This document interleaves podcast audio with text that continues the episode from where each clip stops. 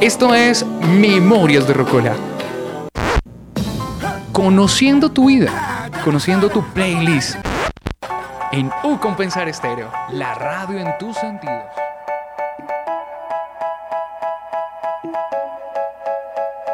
Dicen, oh por Dios, tu forma de brillar. Ven y unamos nuestras manos por igual. Tú sabes que Y ahora ruego ver tu baile una vez más.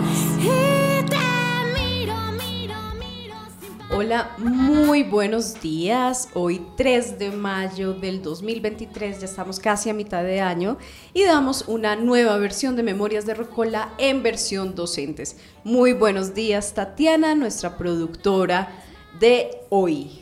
Buenos días, señorita Luisa, y buenos días a todos nuestros oyentes. Recuerden que Memorias de Rocola se transmite todos los lunes, miércoles y viernes. Los lunes con administrativos, los miércoles con los docentes y los viernes con los estudiantes. Este lunes fue festivo. ¿Cómo le pasó este festivo, Tatiana? Bien, alcanzamos a descansar, ir a la feria del libro, hacer varias Bien. cositas. Un lunes festivo productivo. Muy bien. Y hoy nos acompaña una profesora que ha sido todo un reto poder estar acá. Es eh, un honor poder tenerla en este espacio porque por cosas de la casualidad, el destino, la vida, los compromisos, llevamos intentando hacer este programa desde el año pasado. Hoy nos acompaña la profesora Andrea Nieto. Muy buenos días, Andrea, ¿cómo estás? Bien, bien, Luisa, muy buenos días para ti, Tatiana, para todas eh, las personas que nos están escuchando. Sí, realmente ha sido un reto. Lo hemos intentado cerca de cuatro o cinco veces. Sí, Andrea. sí. Y con memoria de, de que nunca olvidar, 23 de febrero. Sí, totalmente, 23 de febrero. Venía hacia aquí ya a, a grabar y justo ese día me hicieron un comparendo y de una vez motos al patio también. Entonces un día de no olvidar, 23 de febrero 2023. Y no logramos hacer el programa. Aquí hubo todo un revuelo, corrimos y nunca lo logramos y usted estaba corriendo con su comparendo. O sea, este es un programa milagro. Comenzamos con Tones and I Dance Monkey con un cover de Mishi. Cuéntenos por qué usted abre su playlist con esta canción. Bueno, eh, esto se debe a mi hijo. Mi hijo se llama Ian Amadeus Vega Nieto. Él le gusta mucho Dance Monkey, pero la versión eh, de inglés. Le parece muy bonita. Mami, escúchala, mami, escúchala. Y pues no soy como tan allegada al inglés, entonces yo. mm, entonces, bueno, mi hijo, ven, mami, vamos a ver un eh, Dance Monkey en español. Y bueno, me llamó la atención. Y entonces buscamos diferentes artistas que lo, la cantaran en español. Y ella es súper buena. Entonces, la letra es muy eh, amorosa de una u otra manera, por decirlo así. Y la vocalización de ella es espectacular. Me gusta mucho esta versión de Dance Monkey. Entonces, por eso, abriendo con, pues, por parte de mi hijo, que me invitó y me incitó a esta canción. Ian, a mí me encanta ese nombre. Me fascina ese nombre. Ian abre su playlist para contar su biografía sonora. Andrea, cuéntenos cuándo usted llegó a este mundo. Cuando yo llegué a este mundo terrenal, al mundo A este terrenal. mundo terrenal. Ok. ¿Qué, qué día, qué año, qué mes usted aterrizó en este planeta? Bueno, yo soy sagitariana. Uy, Soy- yo digo que aquí todos los profesores son Sagitario. Todos han sido La mayoría, no, la mayoría. ¿En serio, Sagitario? Sí. ¿De qué día y qué? Soy del 15 de diciembre de 1987. Un día antes de velitas. De, de- de comenzar la novena, o sea, velitas y comenzamos novenas y todo. Sí, súper. Eh, no sé, esa aura sagitariana es muy chévere. Una persona muy abierta, una persona muy sincera, muy confiada, eh, que da mucho de sí para los demás. Entonces, con un espíritu aventurero, con una energía absolutamente fuerte. Eh, estoy recordando el profe Giovanni es Sagitario, Sí. el profe de inglés que ya no nos acompaña también era Sagitario. Eh, Mónica era Sagitario. Mónica. eh, Gareth es Sagitario. O sea, realmente hemos tenido muchos Sagitarios por aquí aterrizándose. Y o Aries, uno u otro. Pero siempre fuegos, siempre ¿Siempre? fuegos. Ok. Sí. Bien, Andrea. Cuando usted aterriza ese 15 de diciembre, ¿qué estaba sucediendo previamente en el lugar donde usted llega? ¿Qué estaban haciendo sus papás? ¿Cómo se encontraron? ¿Cómo eh, hicieron todo el, el escenario para que usted pudiera llegar a ese mundo? ¿Dónde estaban? ¿En qué ciudad o en qué eh, municipio? ¿Cómo estaba sucediendo las cosas para, para preparar su llegada? Bueno, te comento. Bueno, primero el nombre de mis padres, que es muy importante, mi papá, mi papi, se llama Rafael Nieto Ramírez. Mi madre, él es eh, del Tolima, es una persona en ese tiempo de 23 años, eh, trabajador, trabajaba como tornero, entonces estaba ingresando a una empresa llamada Genmil. Y mi madre, de 14 años, eh, se me se, eh, se conocieron con él, duraron de relación muy poco como novios, duraron tres meses. Ok. Oh, sorpresa, llegué yo. Aterrizas tú. Sí, En, o sea, ese- en esos tres meses. En- o sea, en esos tres meses se conocieron, quedó embarazada mi mamá a los tres meses y ahí comenzó esta gran aventura que todavía continúa. Mis padres están juntos todavía. Bueno, usted, su papá es del Tolima.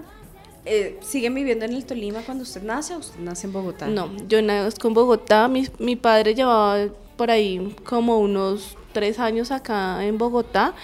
Eh, mi mami sí, desde pequeña mi abuela la trajo como a la fuerza a, a criar a sus otros hijos, que lo recuerda mi madre con mucho dolor. Entonces en ese tiempo mi mamá era interna, una chica muy joven, 14 años, una niña interna, conoció a mi padre acá por, eh, por unos tíos de ella, que viven en el rincón. Ya. Entonces se conocieron y allí fue donde comenzaron como su relación como pareja. Bueno, es que la historia de los papás también es una historia muy interesante, ¿no? Porque la migración hacia la gran ciudad, el hecho de poder llegar a tratar de hacer una promesa de vida, y muchas mujeres, eh, como su madre, también tuvieron que venir a Bogotá con esa idea de seguir ayudando a criar niños o ayudar en una casa para salir adelante. Usted entonces nace y ¿cómo la recibe una mamá tan joven? ¿Cómo fue toda esa, esa compañía con su mamá que estaba aprendiendo a ser mamá, aprendiendo a ser mujer? Uy, fue, fue duro. Ellos, gracias a Dios, tuvieron el acompañamiento de una familia donde se incluyeron en arriendo. Entonces, allí, bueno, esa familia tenía como dos o tres hijos. Entonces, ellos acogieron a mis papás. Mi mamá era muy joven. La que vino a ayudarle como en ese proceso era la dueña de la casa.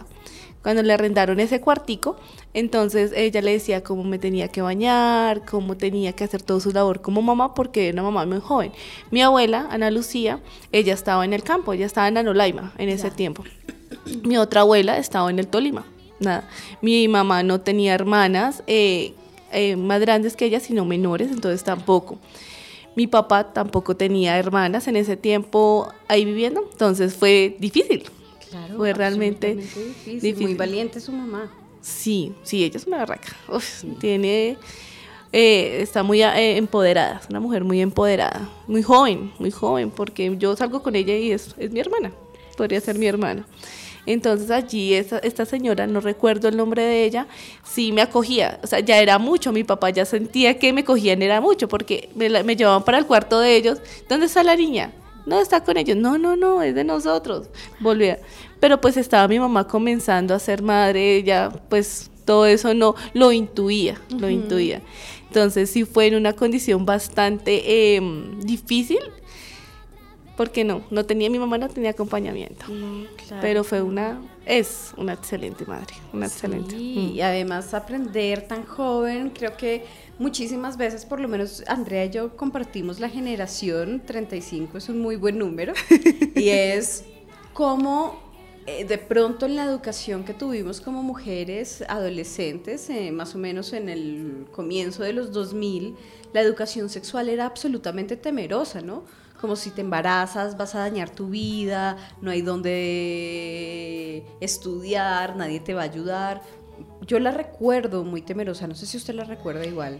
Yo, yo lo recuerdo mucho con, con muchas capacitaciones. Me acuerdo mucho que a los colegios iban de nosotras, de, las, eh, de la marca de toallas nosotras, Ajá. como con esa parte de venga, cuídate como mujer, pero también cuídate como pareja. Eh, pilas, eh, no vayas a quedar embarazada y estos recursos, de esta manera te puedes cuidar, pero si era como el tabú, pilas, un ojo. miedo, un miedo profundo que yo le digo y le confieso que hasta los 30 años cuando quedé embarazada fue como que susto, me sentía de 15 y yo decía, pero ¿por qué siento tan- tanto susto? Y entendía que era por ese miedo de la educación sexual de ser mamá muy joven, pero una mamá muy joven como la suya salió adelante, claro, con todas las vicisitudes y dificultades, pero con un buen acompañamiento puede ser lo que usted reconoce en ella, una gran mamá, un gran acompañamiento y, y una berraca y valiente. Mm, Sí, Creo que va por ahí. sí, total. De ahí, si usted es la mayor, Sí. ¿cómo es usted hermana mayor? ¿Cómo soy de hermano mayor? Eh, pues siete años después llegó mi hermano. Él se llama Alejandro, Cristian Alejandro.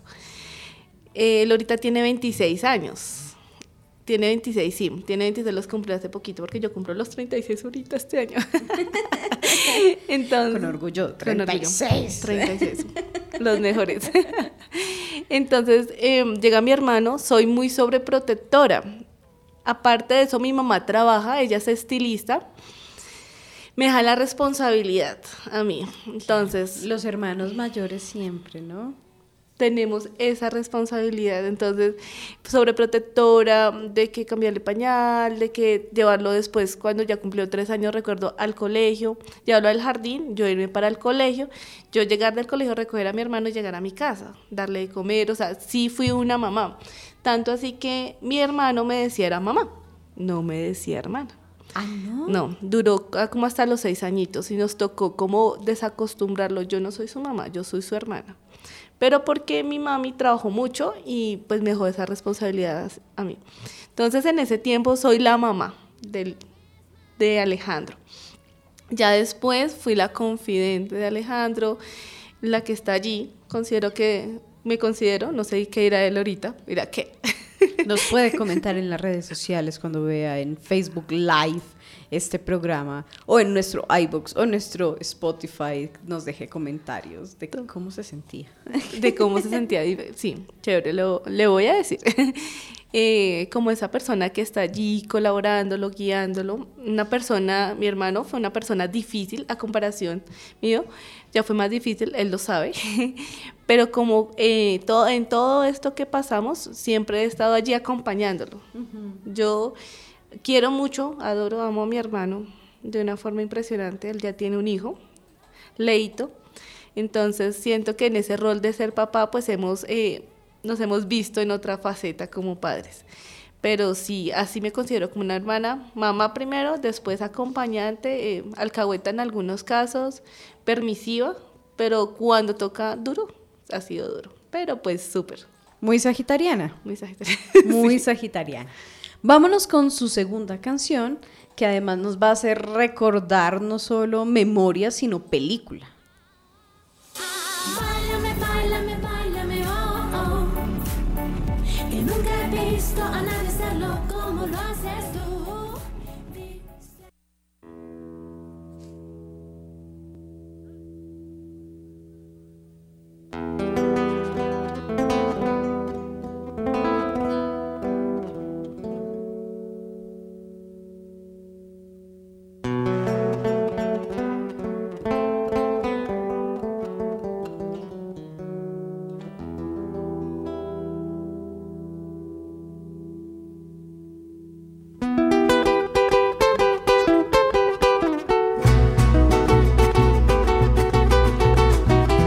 Soy un hombre muy honrado que me gusta lo mejor. A mujeres no me falta ni el dinero ni el amor. Jineteando en mi caballo por la sierra yo me voy. Las estrellas Bueno, con un hombre absolutamente guapo, desde los 20 hasta los 50 que tenga, es absolutamente guapo. Cuéntenos, Andrea, ¿qué le trae a la cabeza esta canción, a las, a las emociones esta canción? Bueno, esta canción es mi preferida. Es la canción que más me gusta y las personas que me conocen y que hemos compartido durante muchos sabe- años saben que se coloca cuando se está tomando un trago, cuando se está hablando. Esa canción, ¿se la pongo? Póngala. Una, dos, tres veces máximo. Me encanta mm, porque me evoca ser como fuerte, como esa mujer em, dura. eh, también va de la mano, como tú decías, con la película. Eh, en ese tiempo, cuando se escapan y se está incendiando la librería, también eso es un- una cuestión literata. Se está incendiando ese dolor, como esa escena fuerte. Me gusta mucho de Salma Hayek ese empoderamiento, ¿no? Como que esa mujer guerrera, pero que a la vez se, se destruye, se queman sus libros y también su dinero que estaba allí guardado. Y como ese dolor, pero que de la ceniza se renace, ¿no? Se Muy renace. ave, muy ave fénix, muy flor de loto. Y Andrea, ¿usted de dónde siente que ha sacado esa fuerza, esa, ese poder, esa forma de mm, afianzarse como mujer del recuerdo de esa niña Andrea de 8 años, hermana mayor, que está ayudando a criar a, a su hermano Alejandro? Aparte de ayudarlo a criar y, de ser muy responsable, porque creo que todas las que hemos sido hijas mayores de familias trabajadoras, hemos terminado siendo mamás, la que cocinaba, la que servía el café, la que iba y recogía al hermanito en el colegio. Toda esa experiencia, ¿qué hacía Andrea niña aparte de esa labor? Bueno, desde siempre creería yo, he sido muy líder, una persona muy líder. Entonces, no siempre me siento bien con gente pares eh, de edad, sino con gente más grande. Entonces, digamos, en ese tiempo yo le decía, no, yo ya le decía, no, yo quiero ser docente. Yo quiero ser docente, mami, yo quiero ser docente. Me dice, ¿será que sí? Entonces me comencé a incluir, digamos, eh, en ese tiempo se llamaba alfabetización, lo que conocemos como servicio social. Y creo que ahorita tiene otro nombre. Sí, n- n- ni lo recuerdo. Ni lo pero, recuerdo. pero alfabetización nos entendemos todos los que tenemos. esta edad. Entonces, eh, eh, me, me incluyeron a, a dictar clase para niños pequeños en primera infancia. Entonces, de allí comenzó como esa mujer guerrerita. eh, mi mamá siempre me inculcó como, venga, usted puede sola, mire y defiéndase como pueda. Mi mamá ha sido esa persona que ella está ahí, siempre, ella está ahí, ella, mejor dicho, si no existiera ella, no sé qué sería de mí. Mi mano derecha en todo. Entonces, pero no es ella la que me hace, sino lo que, mire, ahí está, ¿qué va a hacer? Ahí están las herramientas, mira qué construye. Cómo construye sus cosas. Entonces, he sido muy guerrera es, en ese sentido. eh, mi madre y mi padre saben que yo, usted se bandea sola. Y yo sí, señores. Entonces, claro que sí, tengo un, un apoyo muy grande a mi alrededor, pero he sido esa persona líder, esa persona de toma de decisiones. Eh, Desde pequeña quise construir algo para mí propio, tengo una corporación. Entonces, también fue con, eh, con el papá de mi hijo en ese tiempo y todavía lo tenemos entre los dos. Nosotros somos separados, pero hemos estado construyendo este gran sueño que se llama Vida Láctea. Entonces, Ok. todo ese liderazgo ha sido eh, como desde adentro de, de salir adelante, ¿sí? Por mérito propio y conocimiento propio adquirido, ¿no? Y Andrea, si usted hace el flashback y usted regresa a esos 15 años, usted cómo era de estudiante. Usted tiene muchos estudiantes, usted está aquí liderando un montón de eventos, eh, usted es la coordinadora del programa. Usted cómo era de estudiante, lo van a escuchar sus estudiantes seguramente, sea totalmente sincera, de cómo era usted de estudiante, ñoña o era aplicada, pero realmente le gustaba más jugar o la regañaban por hablar mucho, o usted fue, por ejemplo, representante del colegio. ¿Cómo fue esa Andrea estudiante de 15 años? Mm, Fui súper nerda, muy nerda. Yo ocupé los tres primeros puestos siempre, siempre, siempre. Yo soy egresada de colegio distrital. Mm, En un tiempo el de la Toscana se llamaba así, el otro se llamaba Julio Flores, que queda por la 68. Fui súper nerda, muy juiciosa, efectivamente, por el liderazgo, representante de estudiantes. No fui la personera en ese tiempo, no, ya ahí se me habían bajado como un poquito las ganas, pero sí, más en eso, no tan con pinchera, muy juiciosa, muy juiciosa. Alcahueta con mis compañeros, muy buena amiga, muy buena amiga, pero sí fui súper nerda. Entonces, eh, cuando veo en eso en otras estudiantes me parece tan bonito, pero a veces les digo, bueno, no, toca despertar un poco más, un poco más. Usted le habla a la Andrea de 15 años a través de sus estudiantes. Sí, sí, claro. Hay unas que son súper desaplicadas, no, no, ubícate, ubícate, control, control. ¿Y qué consejo, por ejemplo, le daría hoy la Andrea, coordinadora del programa de pedagogía infantil, a la Andrea de 15 años? Que estabas en una época muy hermosa que debiste vivir más como persona debiste arriesgarte más. Eh, a eso que los otros son más activos, em, a veces sí, ¿por qué no? Escaparse un día del colegio. No, nomás lo hice una vez. Y qué susto tan terrible. Sí, eso pasa cuando se es ñoño. Se es ñoño, sí, entonces, ay, qué susto. Pero una vez que otra, eh, lo merece, lo merece. Y si es con una buena oportunidad de hacer algo realmente significativo para tu vida. Entonces, sí, fui, fui muy ñoña en ese sentido pero la verdad, eh, eso le dejaría a esa Andrea de ese tiempo. Viva un poco más. Bueno, Andrea, nos vamos a ir, mi querida productora Tatiana, con nuestra tercera canción, que es Ash Sing, Ven y canta. Me gusta tomar mis copas, aguardiente es lo mejor. También el tequila blanco con su sal.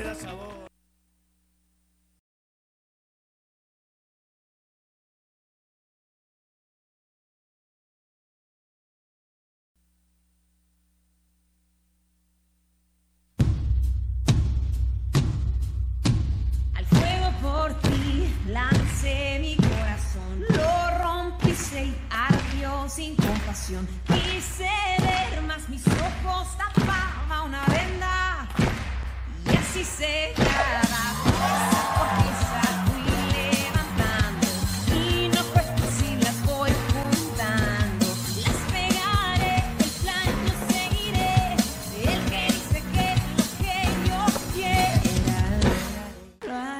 Andrea usted es muy cinematográfica a través de su banda sonora. Cuéntenos de esta canción, por favor.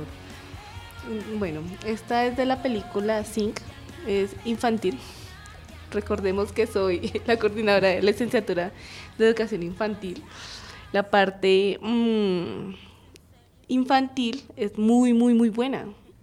¿Por qué razón? Explican de una u otra manera la vida de la gente pero de una manera caricaturesca. Entonces, esta película la vi con mi hijo. Cuando la vi, oh, me encantó. La segunda me mató. Súper chévere, Zinc. Entonces, estaba en esa época de mi vida donde se nota todavía el empoderamiento y ella como mujer y casualmente me separo. Ok.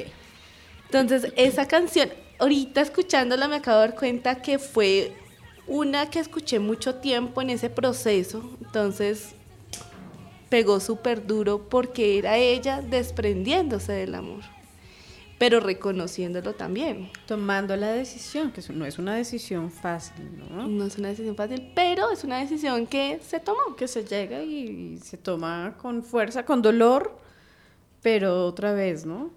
Resurgiendo. resurgiendo. Entonces, ahí ese, ese punto donde le quitan, donde ella va y desenchufa, no me interesa, yo vengo a lo que vengo, si no puedo con eso, sigo, porque tengo, me tengo a mí. En eso ahí ella demuestra eso, me tengo a mí. Tengo mi voz, eso no me lo puede quitar nadie. Tengo mi ser y eso nadie me lo va a quitar. Entonces, yo parto de allí como ser humano. Tengo muchas herramientas que se ponen en la mesa. Entonces, yo soy la que decido, yo soy la que decido el rumbo. Dentro de este, esta conversación usted ha mencionado una palabra que es muy importante, que es tomar una decisión. Y tomar las decisiones no es fácil. Su mamá desde el primer momento le dijo, mire, acá está el mundo, estas son las herramientas, mire cómo las va a usar. Y eso qué significa que desde el primer momento usted fue muy autónoma tratando de tomar decisiones que seguramente las han llevado por muchísimos rumbos. Y una de las primeras decisiones en las que nos encontramos todos es que estudiar. Si usted era la absolutamente ñoña y nunca ñoña del curso, me imagino que terminó en el Julio Flores, Sí, señora. Eh, todo el mundo cuando uno está en 11 le está preguntando ¿y usted qué va a hacer y qué se va a dedicar y cómo usted vive ese momento y cómo decide, si es lo primero que decide, estudiar pedagogía infantil y en dónde, cómo, cómo fue esa decisión y ese tránsito del colegio a la universidad.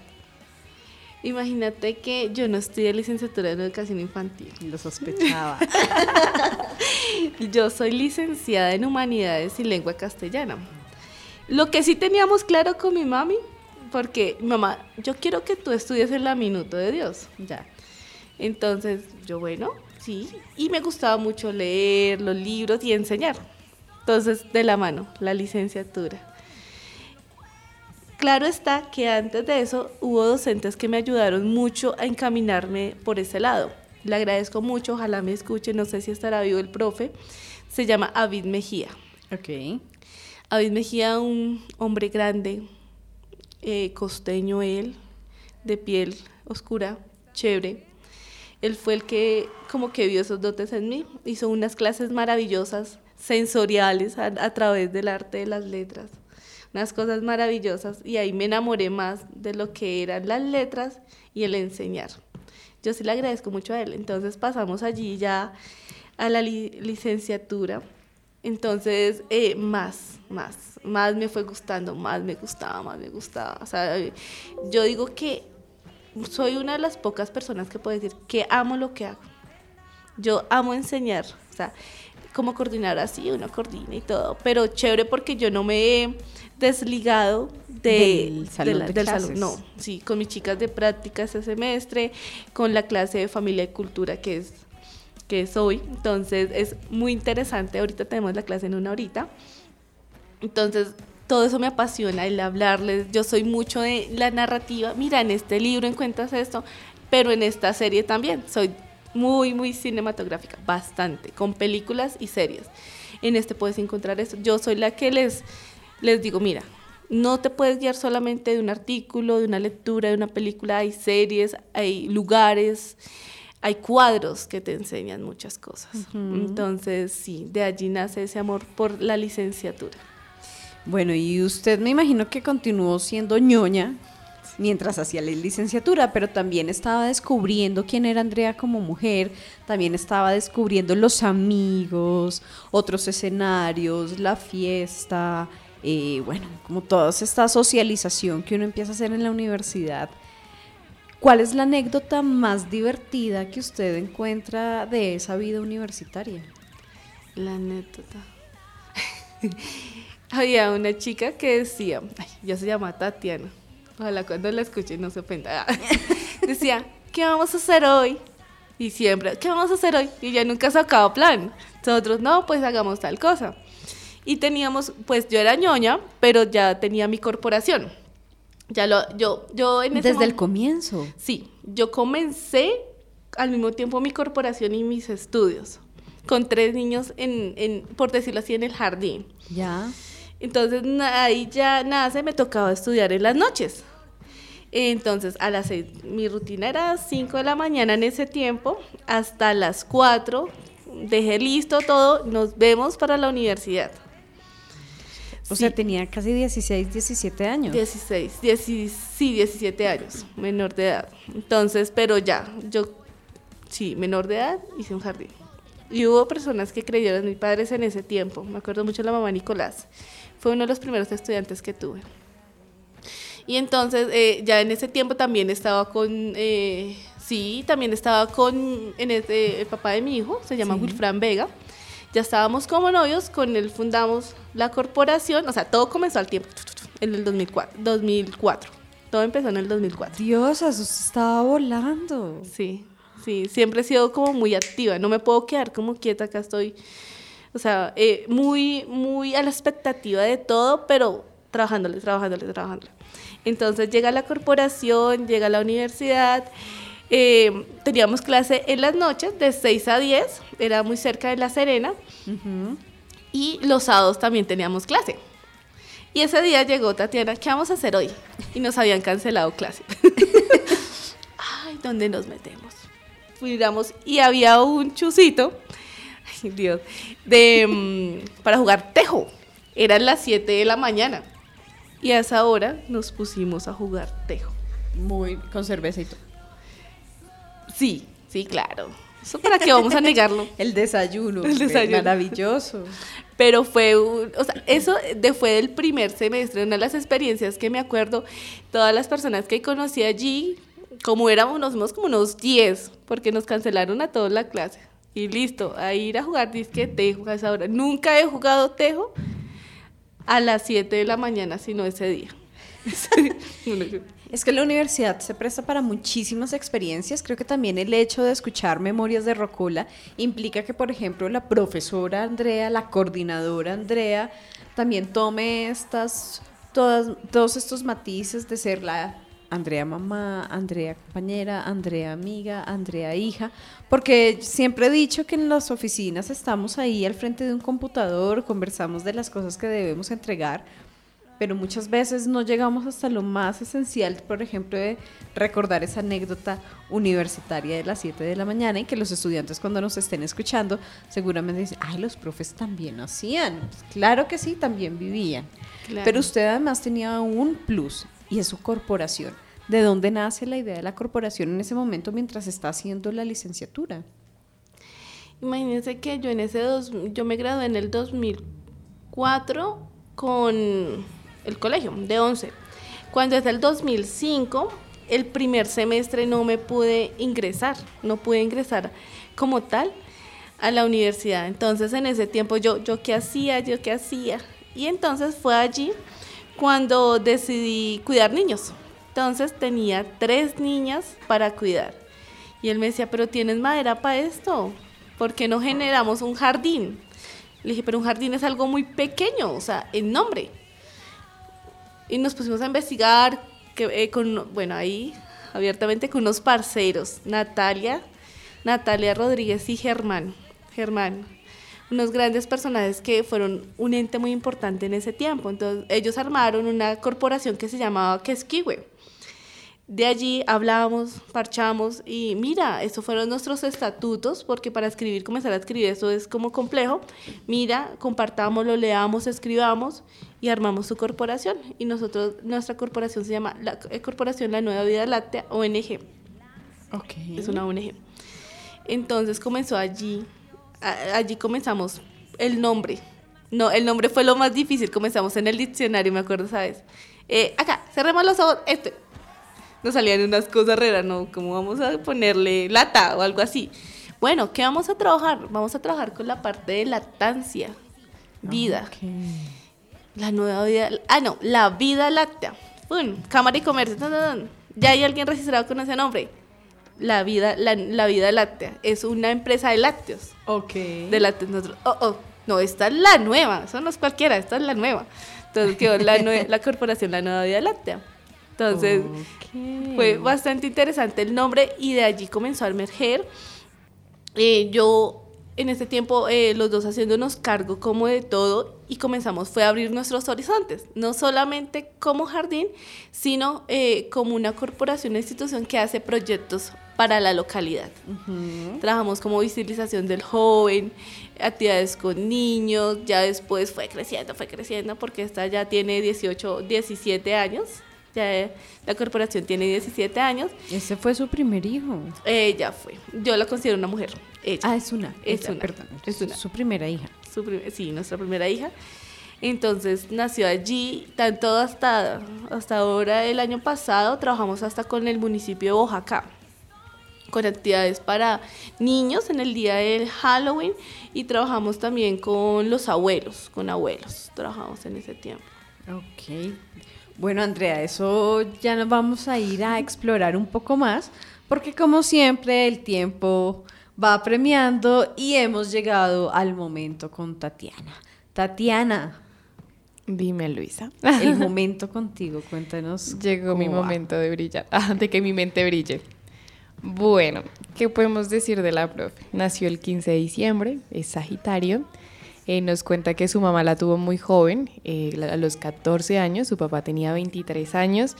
lo cual pues claramente fue una dificultad para ellos porque pues a los 14 años creo que lo que menos tú sabes o piensas es que puedes llegar a ser mamá. Entonces nos cuenta que fue muy difícil para ella, pero contó con el apoyo de personas que le ayudaron, con una persona que donde ellos vivían, que le ayudó a como a decirle, mira, si se cuida una niña, como a, instruirla como en ese, en ese rol, en ese trabajo tan grande que es ser mamá.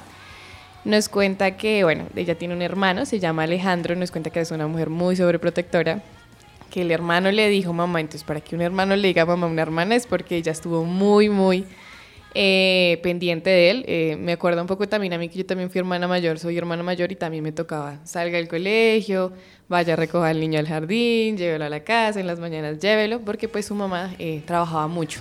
Creo que esto es de mucho de estas generaciones, que las mamás les tocaba trabajar mucho para poder mantenerlos y los hermanos eran, los que, eran el apoyo de la mamá más que todo. Entonces nos cuenta esto. Em, nos contó que su canción favorita, por decirlo de alguna manera, es, es Desesperado de Antonio Banderas porque la identifica.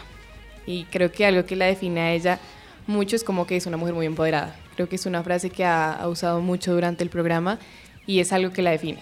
Y dice que esta canción la identifica porque es como eh, nos contaba un po- una parte de la película que pues que es el incendio, que no sé qué, pero pues es, decía es, es incendiar el dolor, entonces como que también usa mucho las películas como para eh, describirse o como para de- como eh, asi- asimilarlas como una emoción.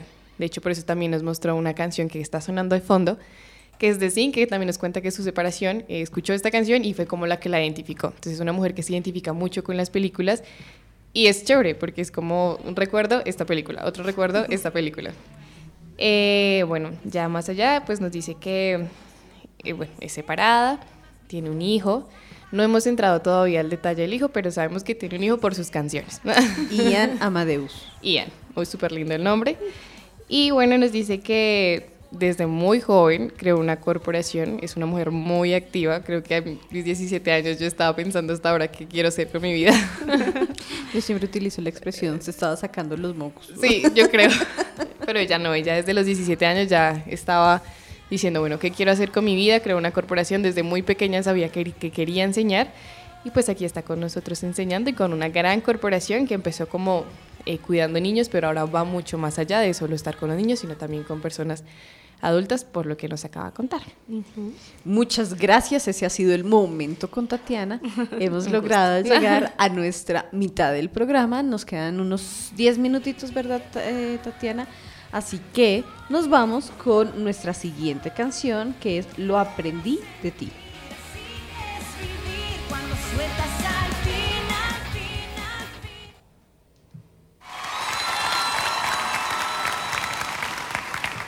Vivir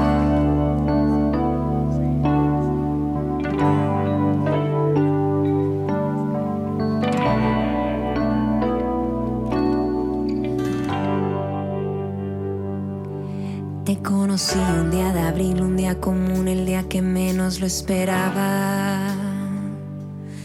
Yo no pensaba en el amor, ni lo creía y mucho menos lo buscaba. Bueno, abril que acaba de terminar, abril que ya pasó la hoja, pero esta canción es absolutamente romántica, Andrea. No sé si va por ahí, pero a mí inmediatamente me toca todas las fibras románticas que puedan habitar en mí. Cuéntenos, Andrea, ¿qué pasó en abril? ¿Qué pasó en abril? Bueno, esta canción me gustaba, me gustaba mucho ese grupo, mujer. Entonces, casual de la vida, me gustaba mucho. Y hace en, en el abril del año pasado conocí a alguien muy especial que, que rompió muchas cosas como que, que estaban allí adentro y que no sentía hace mucho tiempo.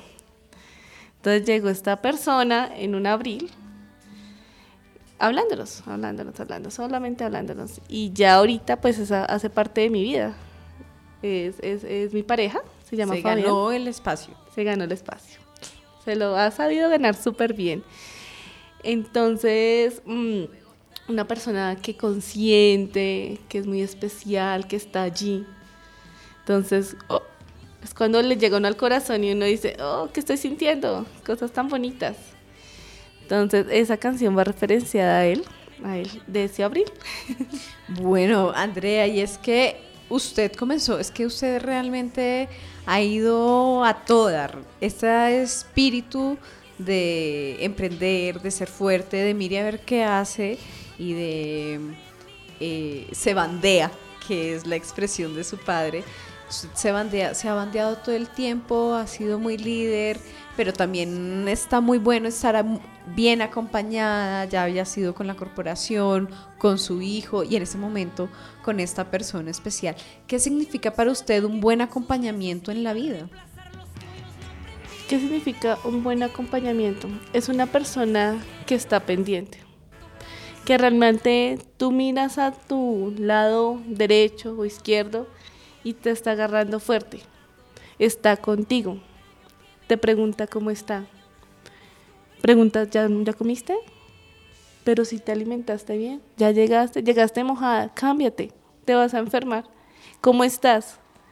Y que tú digas, hola, ¿te pasa algo? ¿Qué tienes? ¿De qué te pasó hoy? Solo con el tono de voz. Solo con el tono de voz que te diga eso, eso, eso es saber que realmente te sientas de una manera u otra, increíble decirlo, pero protegida, pero acompañada y decir que no estás sola. Y que también respetas la libertad, porque usted como sagitariana se está moviendo y usted ha estado como fuego hacia arriba. Eh, y creo que también es un gran consejo o una gran recomendación o una historia, que es un poco lo que tratamos de hacer en Memorias de Rocola para las estudiantes. Usted lo ha centrado desde el comienzo. Esta canción es sobre mujeres, eh, yo soy una mujer, mi, mujer, mi mamá es muy valiente, también las mujeres hemos padecido muchas cosas de las historias de y los mitos sobre el amor romántico y creo que este esa respuesta que usted nos está dando también ayuda a que las estudiantes o las mujeres más jóvenes entiendan también cómo es un buen acompañamiento y sentir ¿no? esa, esa eh, compadrazgo cuando se está saliendo con alguien. Sí, total, yo, yo, mis estudiantes, más que nadie, ya lo saben, ya han visto cambios, se dan cuenta. Y uno no les cuenta obviamente todo, pero sí ellas lo comienzan a conocer y uno le dice, y algo que yo les trajo a ellas, principal, chicas, su amor propio. De ahí parte todo. Si tú te amas, haces que otros te respeten y te amen de la manera que tú te lo permitas. ¿sí?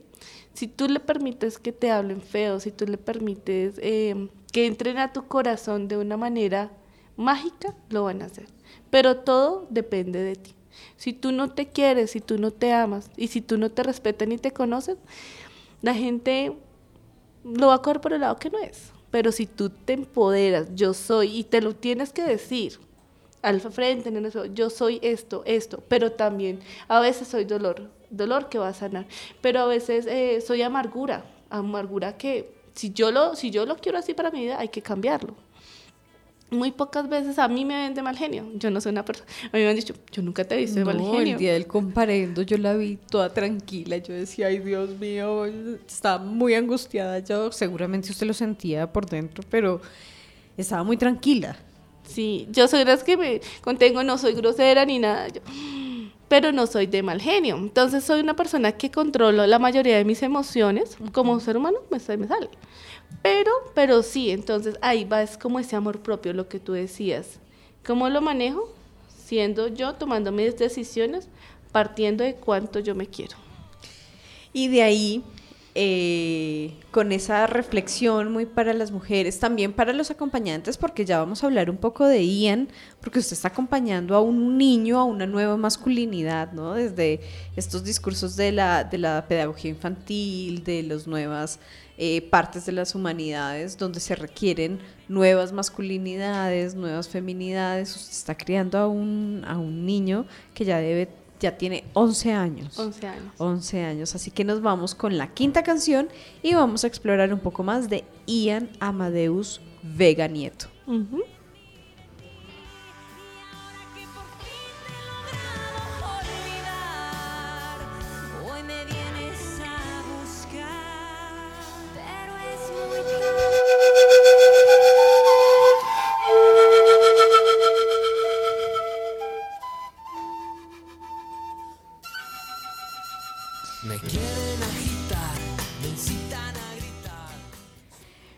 Bueno, Andrea, esto nos lleva un poco más a la fiesta, a los amigos, siento yo. Cuéntenos esta canción, ¿por qué está en el medio de su playlist? Esta canción es de, como tal, con mi hermano. Esa fue la primera canción que se aprendió él. Y me decía, ponla, ponla. Y, esa, él me dice cuando, en canciones, hace rato no la hacemos, compartimos una copa, una botella, vino. Y decimos, él me dice, ¿la ponemos? Y ya sabemos que es la, esa, esa es la canción con él, con mi hermano. Es la canción de mi hermano.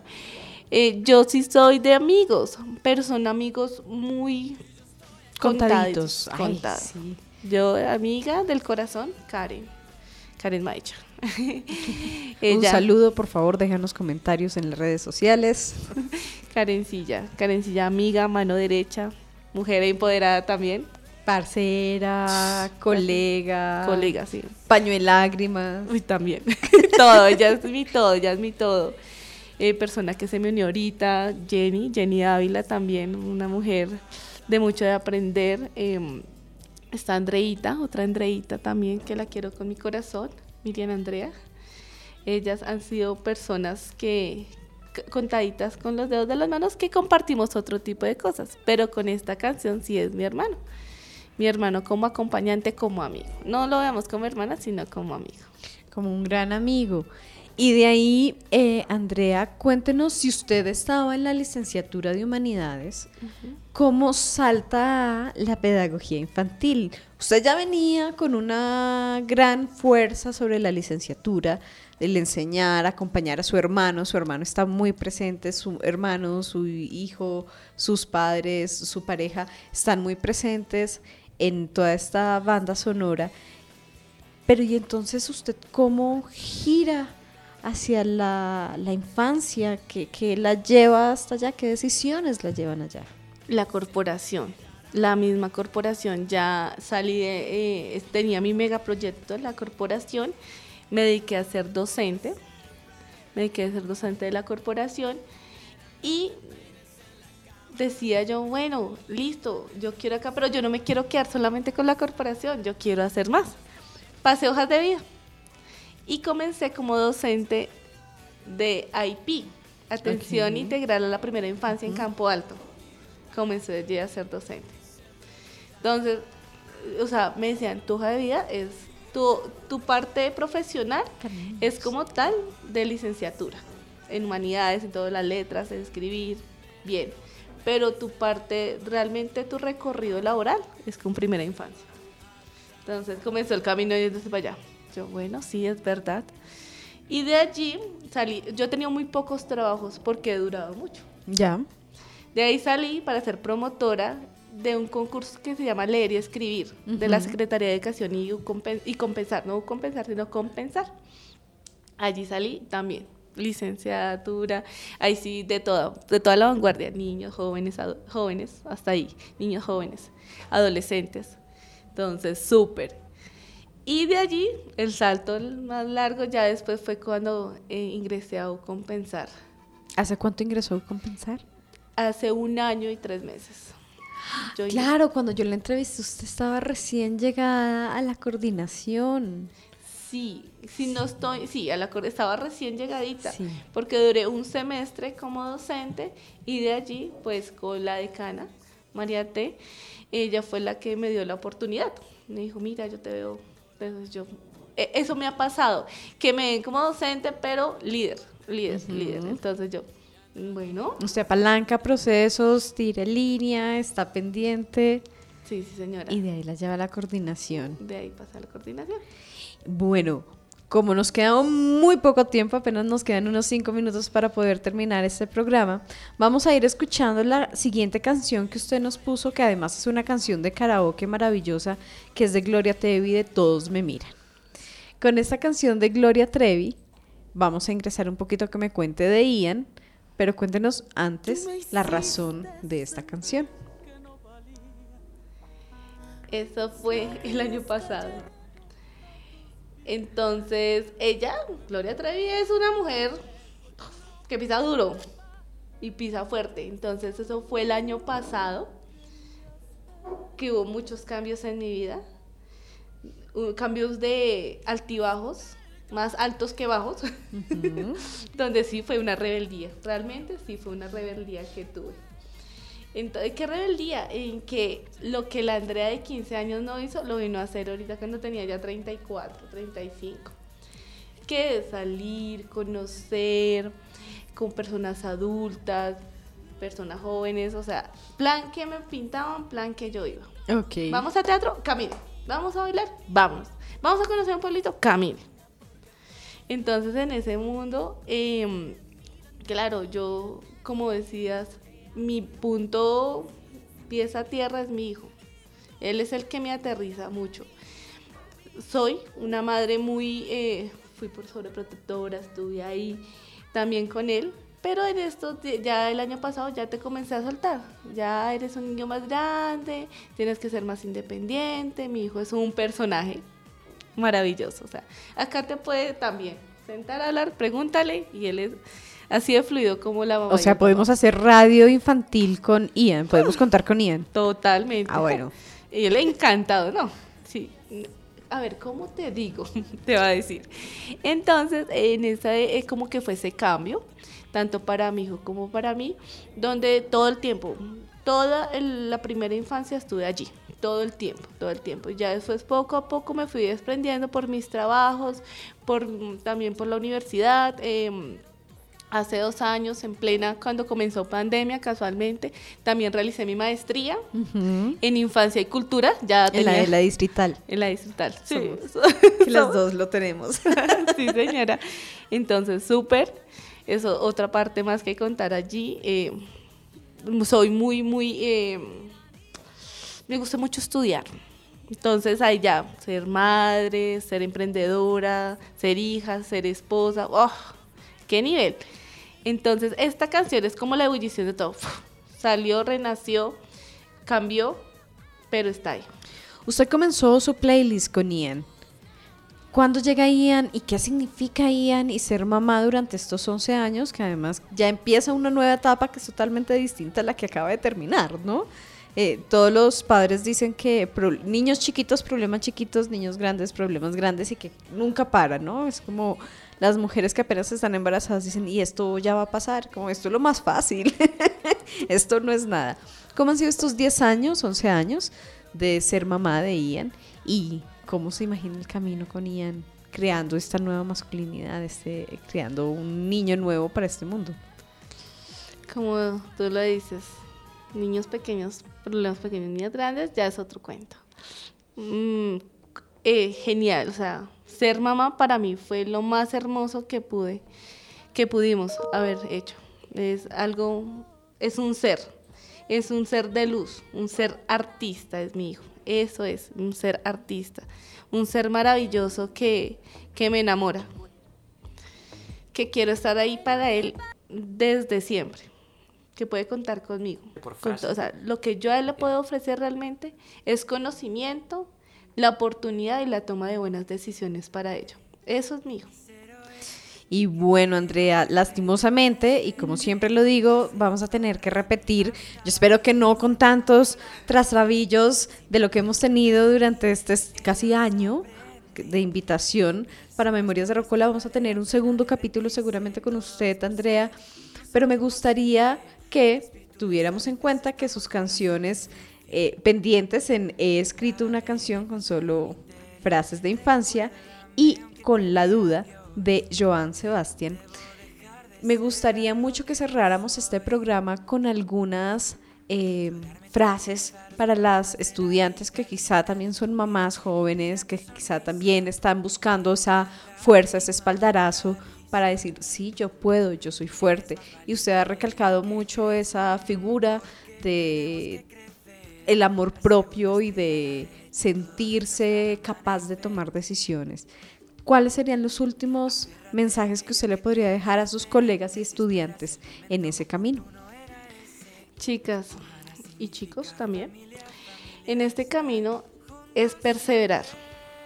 Y una de las técnicas, lamentablemente, es madrugar. Cuando tú madrugas, cuando tú te levantas con otra aula desde temprano, te sincronizas con la vida y con el ser de uno mismo y logras grandes cosas. Es allí todos los días, sí es difícil, pero es donde tú te levantas, sí se puede.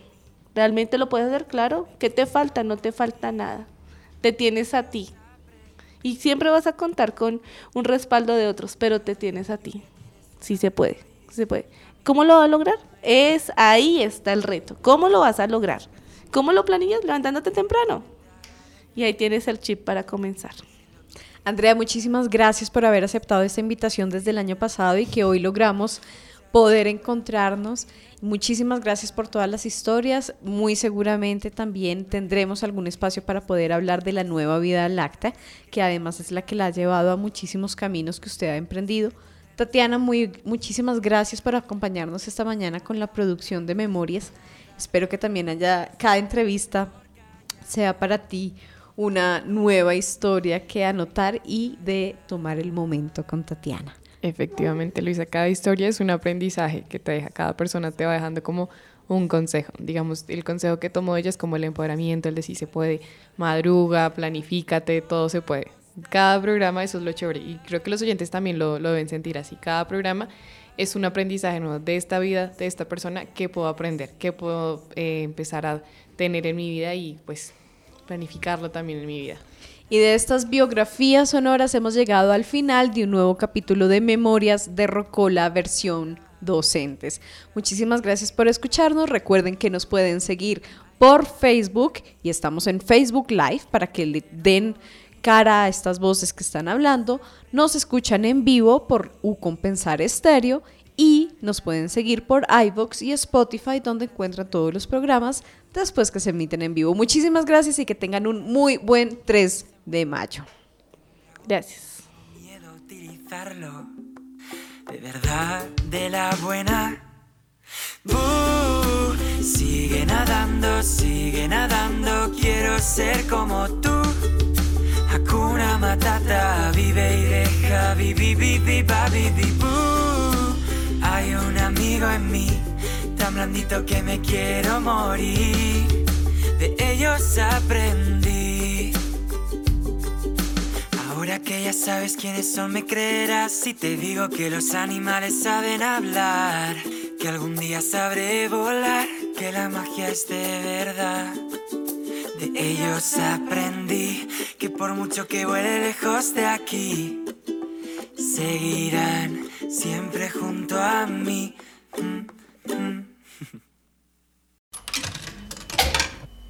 Hasta aquí llega Memorias de Rocola. Seguiremos viajando por tus recuerdos musicales. Sigue escuchando U Compensar Estéreo, la radio en tus sentidos.